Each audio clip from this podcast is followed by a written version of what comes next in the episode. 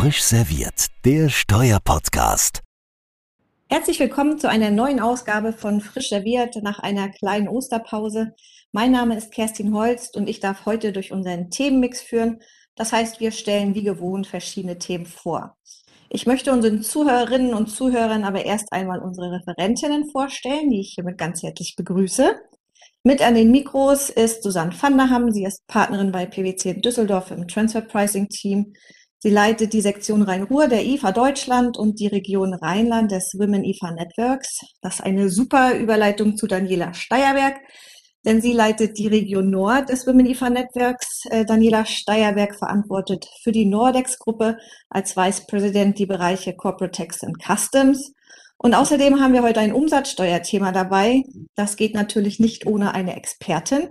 Und zwar Alexandra Hartenfeld. Sie ist Partnerin bei PwC in Düsseldorf im Indirect Tax Team und dort Head of Tourism, Hospitality and Leisure VAT Network. Ich freue mich, dass ihr heute dabei seid.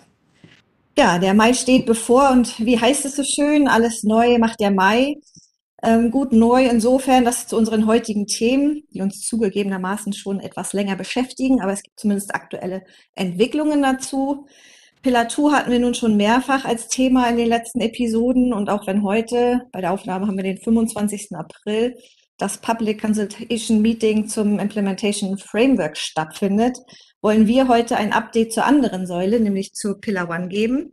Es gibt da zwar noch keine fertigen Model Rules oder ähnliches, aber es geht zumindestens mit den Discussion Drafts zu einzelnen Aspekten und in den letzten drei Wochen gab es immerhin gleich zwei dieser Konsultationsdokumente, auch hier langsam voran. Oder Susanne?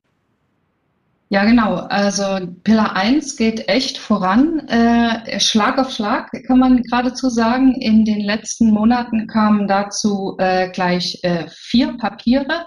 Ähm, das ist ja so, dass das Inclusive Framework besteht aus 137 Ländern, arbeitet an der Umsetzung äh, der Pillar äh, Pillar One-Regelungen. Es geht darum, äh, äh, Amount A zu bestimmen. Das ist der Anteil am Gewinn, der umverteilt werden soll. Denn Pillar One ist nichts anderes als äh, sozusagen die globale Reform der internationalen Unternehmensbesteuerung, also der große Wurf. Und es geht darum, die Marktstaaten stärker zu beteiligen. Amount A ist, wie gesagt, der Betrag, der umverteilt werden soll. Ähm, und äh, das Ganze wird vom Inclusive Framework und dort von der Task Force on the Digital Economy bearbeitet. Und um jetzt der ganzen Sache so ein bisschen äh, äh, Geschwindigkeit zu geben, arbeitet die Taskforce im agilen Stil. Das heißt, es kommen Sprints von kleinen Scheibchen, äh, wo Teile der neuen Model Rules veröffentlicht werden, dann zwei Wochen zur Diskussion stehen. Man kann da äh, auch Kommentierungen einreichen und dann geht's sozusagen weiter in die Finalisierung der Papiere. Wir haben mittlerweile vier solche Papiere vorliegen. Eins zum Nexus und zum Revenue Sourcing, eins zur Textbase, eines äh, zum Scope und eins zu dem Ausschluss von Extractives, also äh, äh, Bodenschätze etc. Ähm, schauen wir uns das ein bisschen genauer an. Ähm, das Papier zum Nexus und zum Revenue Sourcing ist äh, im Grunde, ist es ja so, der Nexus ist ein neuer Anknüpfungspunkt für die Besteuerung. Das heißt, ähm, dass äh, äh, im Grunde ein Unternehmen mit dem Amount A anteilig in dem Staat steuerpflichtig wird. Und es wird immer dann der Fall sein, wenn der zuordnenbare Umsatz zu dem Staat einen Betrag von einer Million Euro überschreitet. Es gibt ein paar äh, Ausnahmen, und zwar für kleinere Staaten, äh, für Schwellenstaaten. Da ist eine kleinere Grenze vorgesehen, nämlich eine von 250.000 Euro Umsatz. Und dieser Umsatz muss in diese Länder ja erst dazugeordnet werden, weil die Idee dahinter ist, dass äh, in einer digitalen Wirtschaft Umsätze ja nicht mehr physisch generiert werden, sondern häufig virtuell. Und deshalb äh, in dem Land auch im Zweifel gar keine physische Präsenz vorherrscht. Nichtsdestotrotz muss der Umsatz dahin zugeordnet werden. Und dafür gibt es die Revenue Sourcing Rules. Ähm, und zu diesen äh, gibt es nun auch die Entwürfe der Model Rules. Und ich kann sagen, das ist schon sehr komplex. Ähm, es gibt äh, verschiedene äh, äh, Grundregeln, wie die Umsätze zugeordnet werden sollen. Im Grunde muss das transaktionsbezogen erfolgen und es gibt verschiedene Umsatzkategorien. Die, äh, die Model Rules äh, geben insbesondere acht Umsatzkategorien vor und äh, also zum Beispiel Verkauf von Gütern oder äh, Erbringung von Dienstleistungen sind einzelne Kategorien.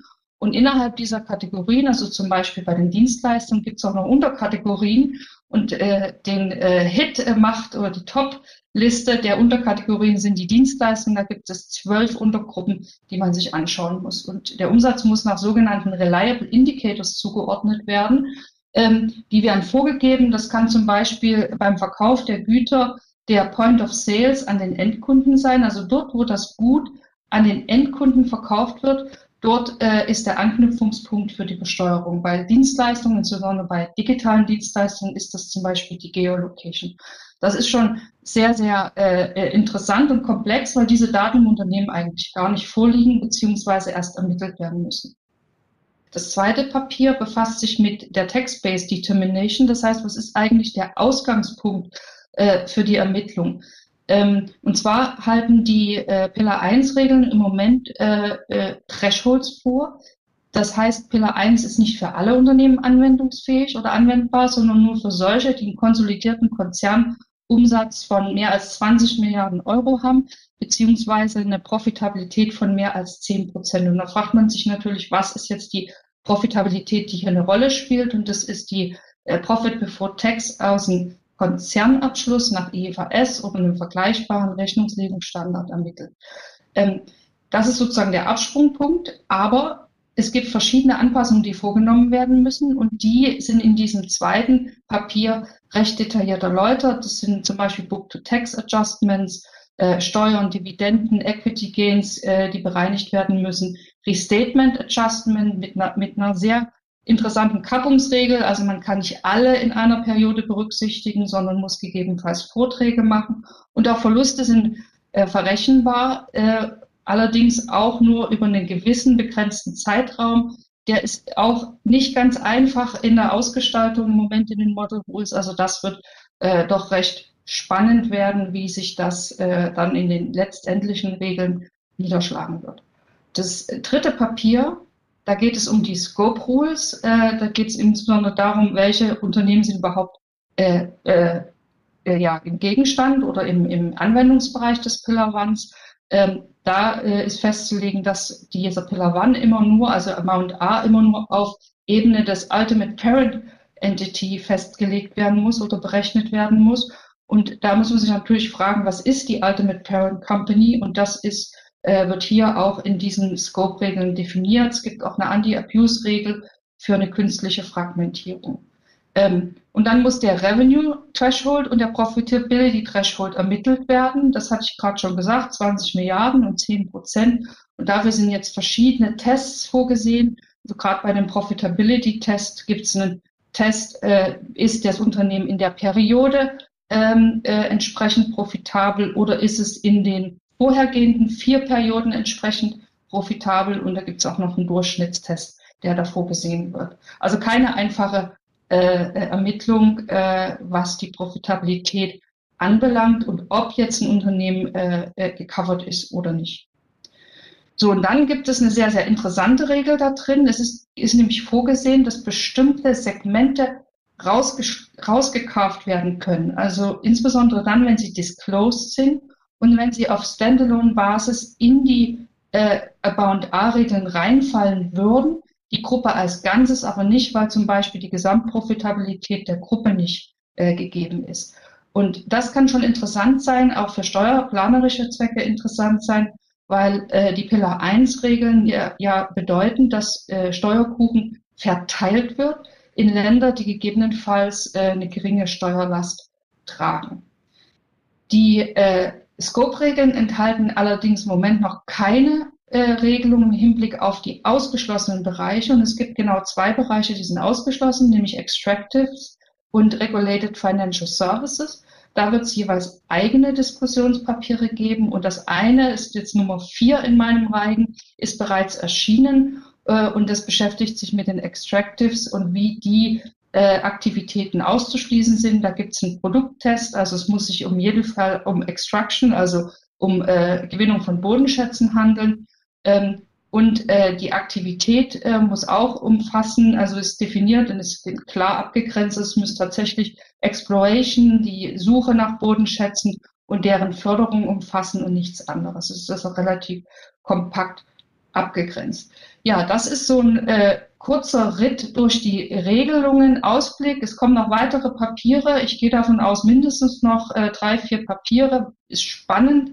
Insbesondere der Bereich Vermeidung der Doppelbesteuerung. Da gibt es auch einen sehr interessanten Aufsatz von Dr. Kreil und Dr. Petkova, äh, die sich mit den äh, verschiedenen Ansätzen zur Vermeidung der Doppelbesteuerung im Rahmen von Amount A Reallokation befassen und äh, das ist sehr empfehlenswert. Vielen Dank. Also du hast ja schon gesagt, das ist komplex. Das hört sich auch nach deinen Ausführungen sehr komplex an. Von daher war ich ja zumindest bei dem einen Diskussionsentwurf zum Scope ganz happy, dass man äh, bekannte Begriffe da drin vorkommen, wie zum Beispiel Ultimate Parent Entity. Aber mir ist aufgefallen, wenn man dann die beiden äh, Diskussionsentwürfe mit den Pilaturregelungen nebeneinander legt, äh, zur Definition der Gruppe, dass da schon äh, Detail, Details abweichen, gerade in Bezug auf die Definition der Gruppe und dem Umfang, was sind dann einzubeziehende Gesellschaften. Und wenn man dann in diesen beiden Regelungskonzepten gleiche Begriffe noch anders ähm, auslegt im Detail, das macht es natürlich in der Praxis äh, umso schwieriger, diese Regelungen anzuwenden. Absolut. Ja, genau. Hat von euch sonst noch jemand eine Frage zu Pillar One? Aus der Praxis eine Frage, Susanne. Ähm, du hattest erklärt, dass es verschiedene Grenzen gibt, die Umsatzgrenze und die Profitabilitätsgrenze. Ähm, wenn die Profitabilitätsgrenze nicht erreicht wird, ähm, fällt das Unternehmen dann komplett aus dem Scope und kann mal vereinfacht gesagt einen Haken an Pillar One machen oder ähm, folgen dann gegebenenfalls noch weitere Reporting-Pflichten eben zur Unterschreitung der Grenze. Ja, das, äh, da sprichst du einen guten Punkt an, Daniela. Äh, es, ich glaube, in, in Deutschland gibt es äh, doch einige Unternehmen, die die Umsatzschwelle durchaus überschreiten, aber nicht die Profitabilitätsschwelle und deshalb sich eigentlich äh, in, zurückgelehnt haben vielleicht ein bisschen, aber ich äh, muss sagen, das ist gar nicht so einfach, weil man muss ja auch erstmal reporten, dass man die Profitabilitätsgrenze nicht überschreitet und dafür muss man zumindest mal die Regel zur Tax-Based Determination sich anschauen, äh, damit man im Grunde in, in der Lage ist, nachzuweisen, dass man trotz Überschreiten der Umsatzgrenze die äh, Profitabilitätsgrenze eben nicht überschreitet und deshalb nicht reportingpflichtig ist. Und ich gehe davon aus, dass auf jeden Fall in dem Bereich auch eine Reportingpflicht äh, des Nichtüberschreitens äh, äh, zu erfüllen sein wird. Ja, vielen Dank. Ich glaube, ganz spannend das Thema und wir könnten wahrscheinlich die ganze Folge nur mit TP-Fragen machen, auch noch vielleicht zu anderen aktuellen Entwicklungen. Da fürchte ich, kommen wir jetzt gar nicht mehr dazu. Können wir in einem anderen Podcast mal machen. Kommen wir, wie angekündigt, zu unserem Umsatzsteuerthema. Alle freuen sich, dass es langsam wieder mehr als in den Vorjahren möglich ist, zu verreisen, an Veranstaltungen teilzunehmen, auch in den Sommerurlaub zu fahren. Meine Kinder freuen sich schon ganz doll auf ein paar Wochen in Spanien in den Sommerferien. Ähm, aber Alexandra, aus umsatzsteuerlicher Sicht ist da zu dem Thema Reise- und Ver äh, Veranstaltungsleistung nicht alles Sonnenschein, sondern da gibt es auch ein paar Wolken am Himmel, oder?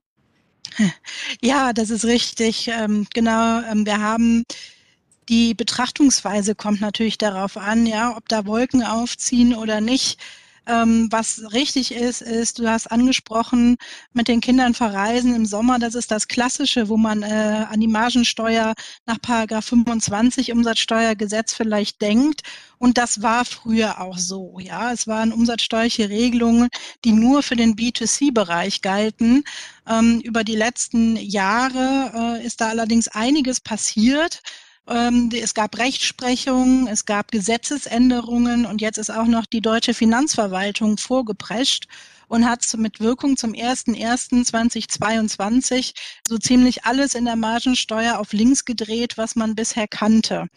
Ähm, und als wichtigstes kann man hier vielleicht nennen, dass nämlich die Margenbesteuerung jetzt nicht nur noch im B2C-Bereich, sondern auch im B2B-Bereich Anwendung findet.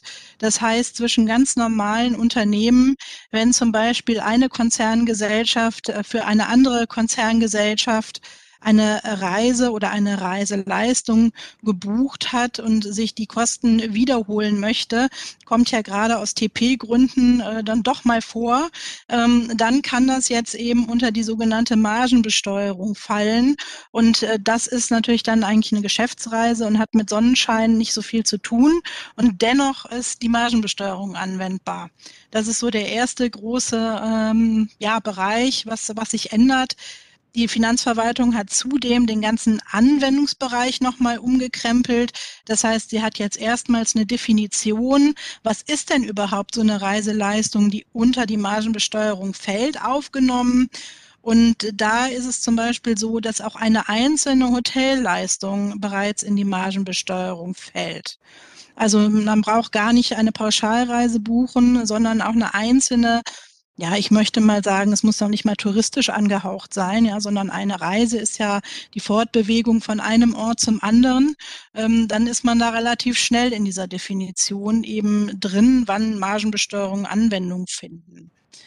Wir haben darüber hinaus als dritten Punkt äh, oder als große Änderung vielleicht ähm, ein Einsehen, zumindest der deutschen Finanzverwaltung, dass nämlich Veranstaltungsleistungen unter bestimmten Bedingungen dann doch nicht in die Margensteuer fallen, weil sonst würde es einfach sehr beschwerlich und auch im B2B-Bereich einfach kaum handhabbar.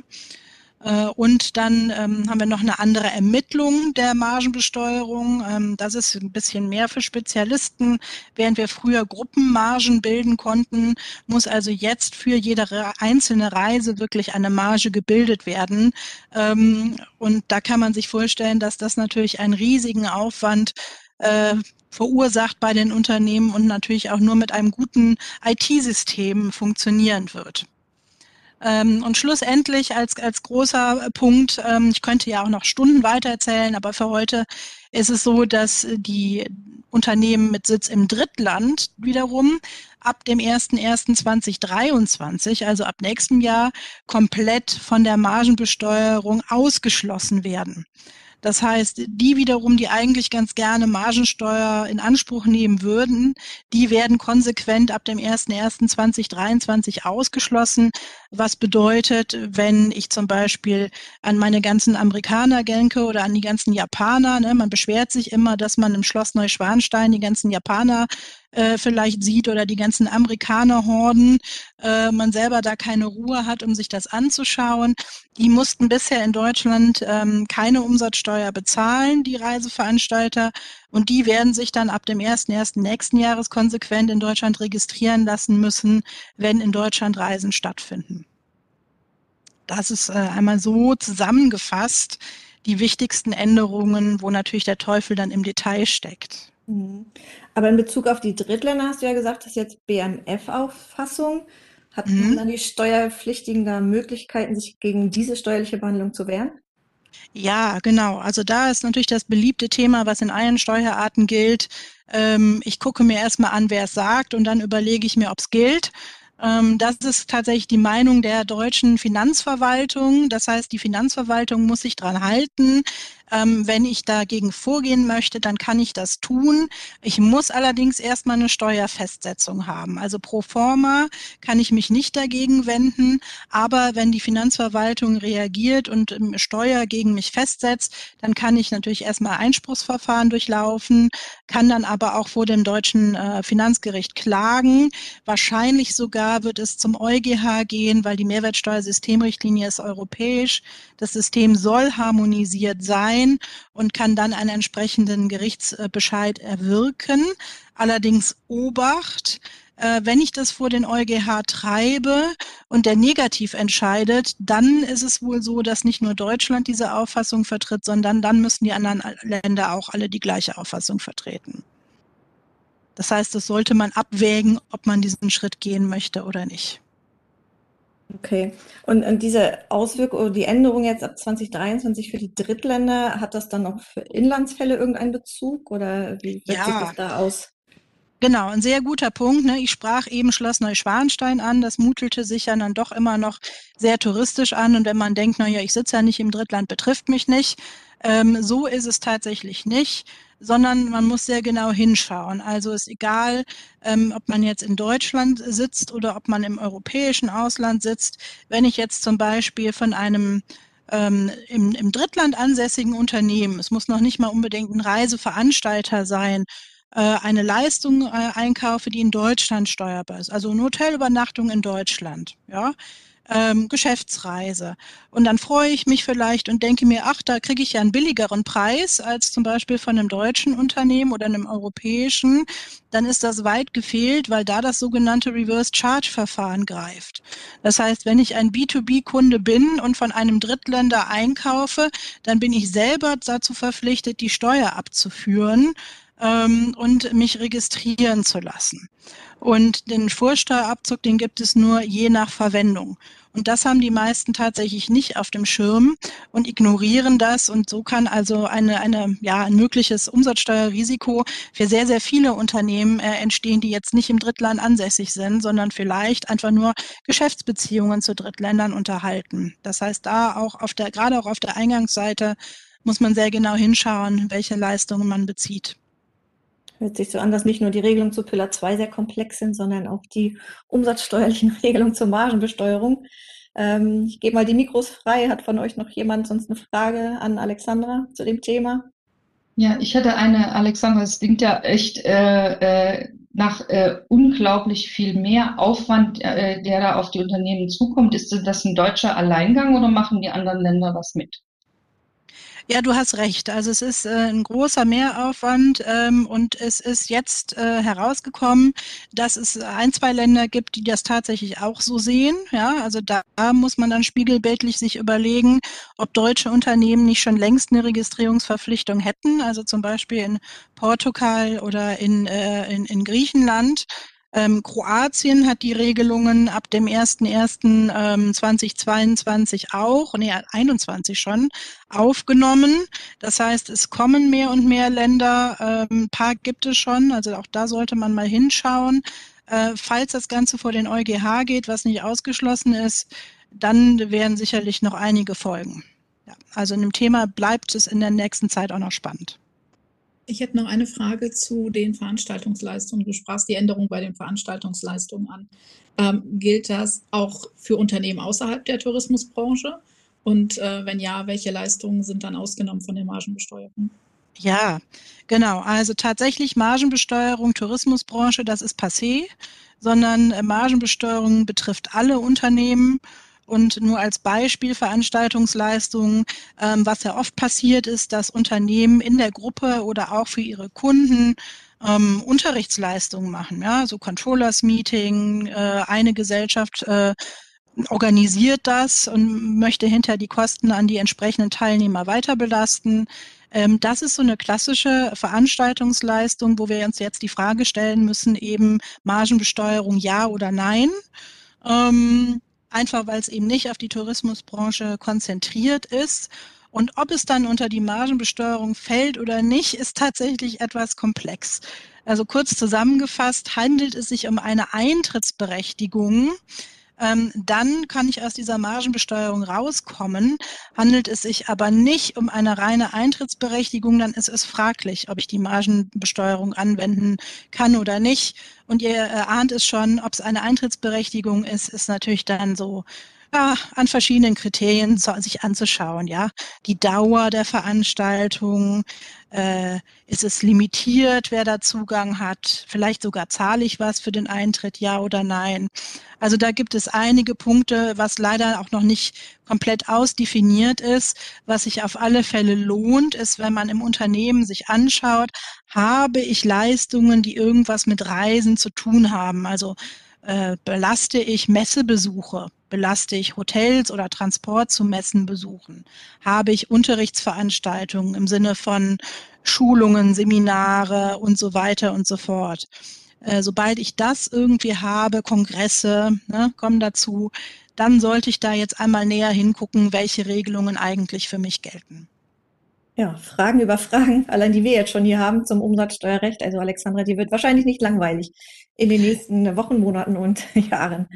Ähm, aber kommen wir jetzt äh, zum letzten Thema für heute, nämlich zu einem BFH-Urteil, zu einem immer noch sehr spannenden Thema, nämlich dem Treaty Override. Auch wenn noch ganz viele Fragen dazu ungeklärt sind, gibt es ein neues Urteil und die Rechtsprechung hat sich wieder ein Stück weit fortentwickelt. Äh, Daniela, du hattest dir das Urteil ja mal angeschaut. Was sind denn deine neuen Erkenntnisse daraus?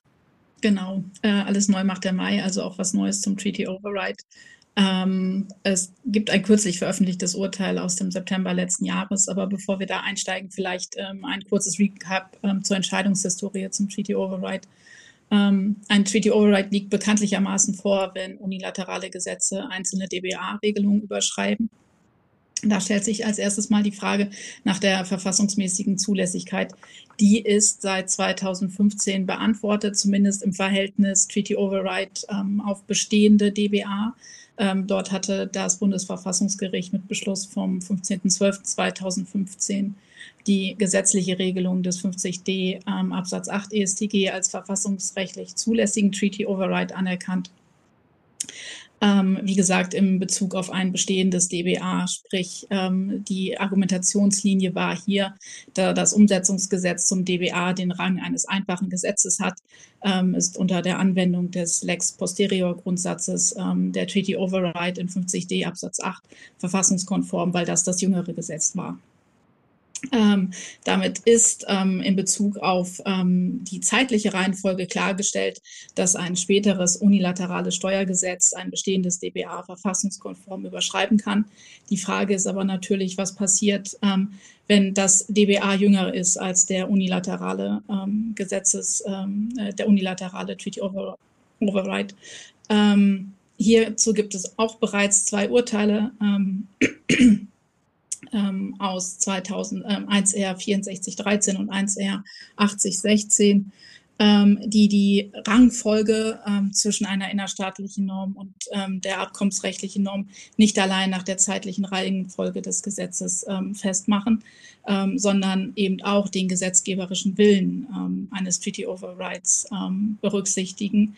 Und somit ist dann eben auch ähm, mit der Formulierung in 50d Absatz 8 ungeachtet des Abkommens klar der gesetzgeberische Wille zum Ausdruck gebracht, ähm, ein späteres DBA mit einem früheren ähm, unilateralen Treaty Override zu überschreiben. So, ähm, was, was bringt das neue Urteil jetzt? Ähm, ähm, das Verfahren 1R 17 aus 18 gibt dem Treaty Override eine weitere Kontur. Es handelte sich hier um ähm, den 50d Absatz 7, der eben nicht die Formulierung ungeachtet des Abkommens, ähm, somit eben auch ähm, die Dynamisierung des Treaty Overrides enthält.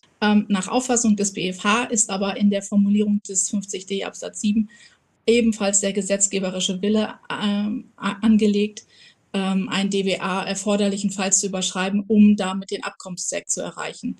Ähm, und ähm, somit ist dann eben auch die frühere Norm, die frühere unilaterale Norm auf die spätere, auf den späteren, äh, auf das spätere DBA zur, Abkommens, äh, zur Abkommensauslegung ähm, anzuwenden.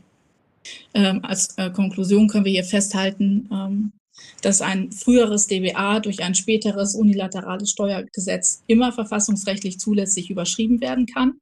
Ähm, sollte der frühere unilaterale gesetzliche, gesetzliche Regelung ähm, durch ein späteres DBA fraglich sein, ähm, ist dies auch, ist der Treaty Override auch dann anzuwenden, wenn der gesetzgeberische Wille zum Treaty Override ganz klar ausdrücklich in der Norm angelegt ist, wie in 50d Absatz 8 ähm, aber eben auch, und das ist das Neue an dem ähm, jetzt ähm, veröffentlich, veröffentlichten Urteil, wenn ähm, der gesetzgeberische Wille implizit angelegt ist durch einen Verweis auf die abkommensrechtliche äh, Norm und den abkommensrechtlichen äh, Willen.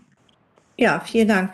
Also du hast ja gesagt, der gesetzgeberische Wille muss klar zum Ausdruck kommen und dann muss man natürlich immer auf die einzelne Norm abstellen, wie das dort formuliert ist haben wir schon ein Urteil zu 50d Absatz 8 und jetzt zu 50d Absatz 7 haben wir also schon mal zwei Auslegungshinweise sozusagen vom BFH. Genau. Habt ihr noch Fragen zu dem Thema? Ich hätte eine Frage, Daniela. Äh, ich hatte irgendwie vor Augen, dass es da noch andere Verfahren beim Bundesverfassungsgericht äh, gibt, die da anhängig sind. Genau, es sind noch zwei Verfahren aus 2014 anhängig, äh, einmal zu 50d Absatz 9 und einmal zu 50d Absatz 10. Beide Verfahren beschäftigen sich ähm, zu einem Treaty Override auf ein bestehendes DBA, also auch, ähm, wo die zeitliche Reihenfolge eigentlich schon klar geregelt sein sollte. Und beide Verfahren sind seit 2020 neu auf der Jahresvorschau des Bundesverfassungsgerichts. Also mit ähm, etwas Glück sehen wir dieses Jahr die Beschlüsse und Urteile dazu. Genau. Ja, ich glaube, da müssen wir uns alle die Daumen drücken, dass das dieses Jahr schon was wird. Ich habe mal gehört, dass nur, nur allein die Tatsache, dass es auf der Jahresvorschau ist, ist noch keine Erfolgsgarantie. Aber äh, zumindest war es letztes Jahr noch nicht auf dieser Vorschau und äh, insofern sind wir da auch schon mal einen Schritt weiter. Ja, wir könnten jetzt auch zu dem Thema noch ganz viel weitermachen, uns vielleicht auch noch neuere Treaty Overrides in den aktuellen Gesetzen ähm, anschauen. Das äh, überspringen wir jetzt an dieser Stelle mal und kommen dann für heute zur letzten Rubrik, nämlich zum Aufsatz des Monats.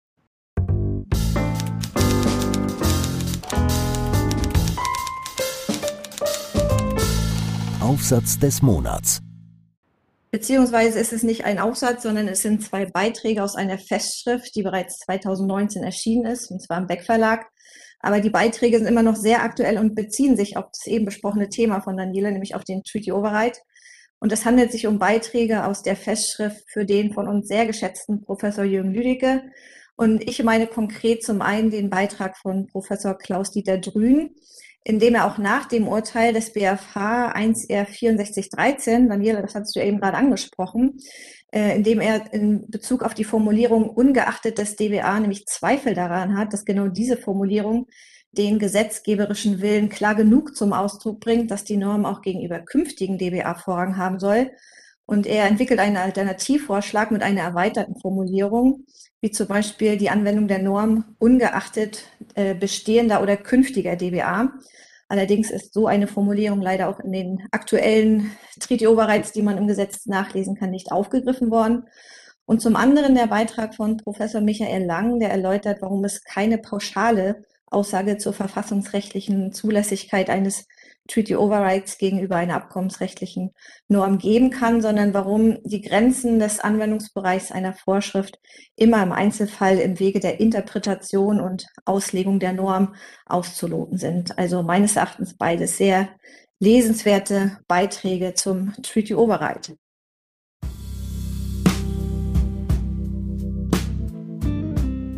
Ja, und damit sind wir auch schon am Ende unserer heutigen Ausgabe. Ich freue mich sehr, dass ihr dabei gewesen seid. Mir hat es Spaß gemacht. Ich hoffe euch auch. Und vor allen Dingen hoffe ich, dass ihr gut in den Mai kommt. Vielleicht tanzt ihr auch in den Mai.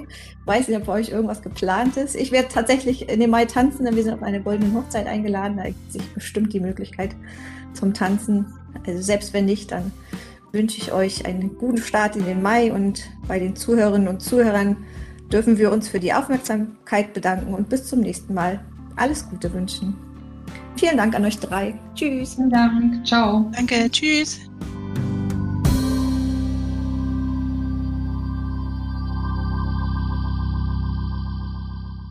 Frisch serviert, der Steuerpodcast, powered by CH Beck.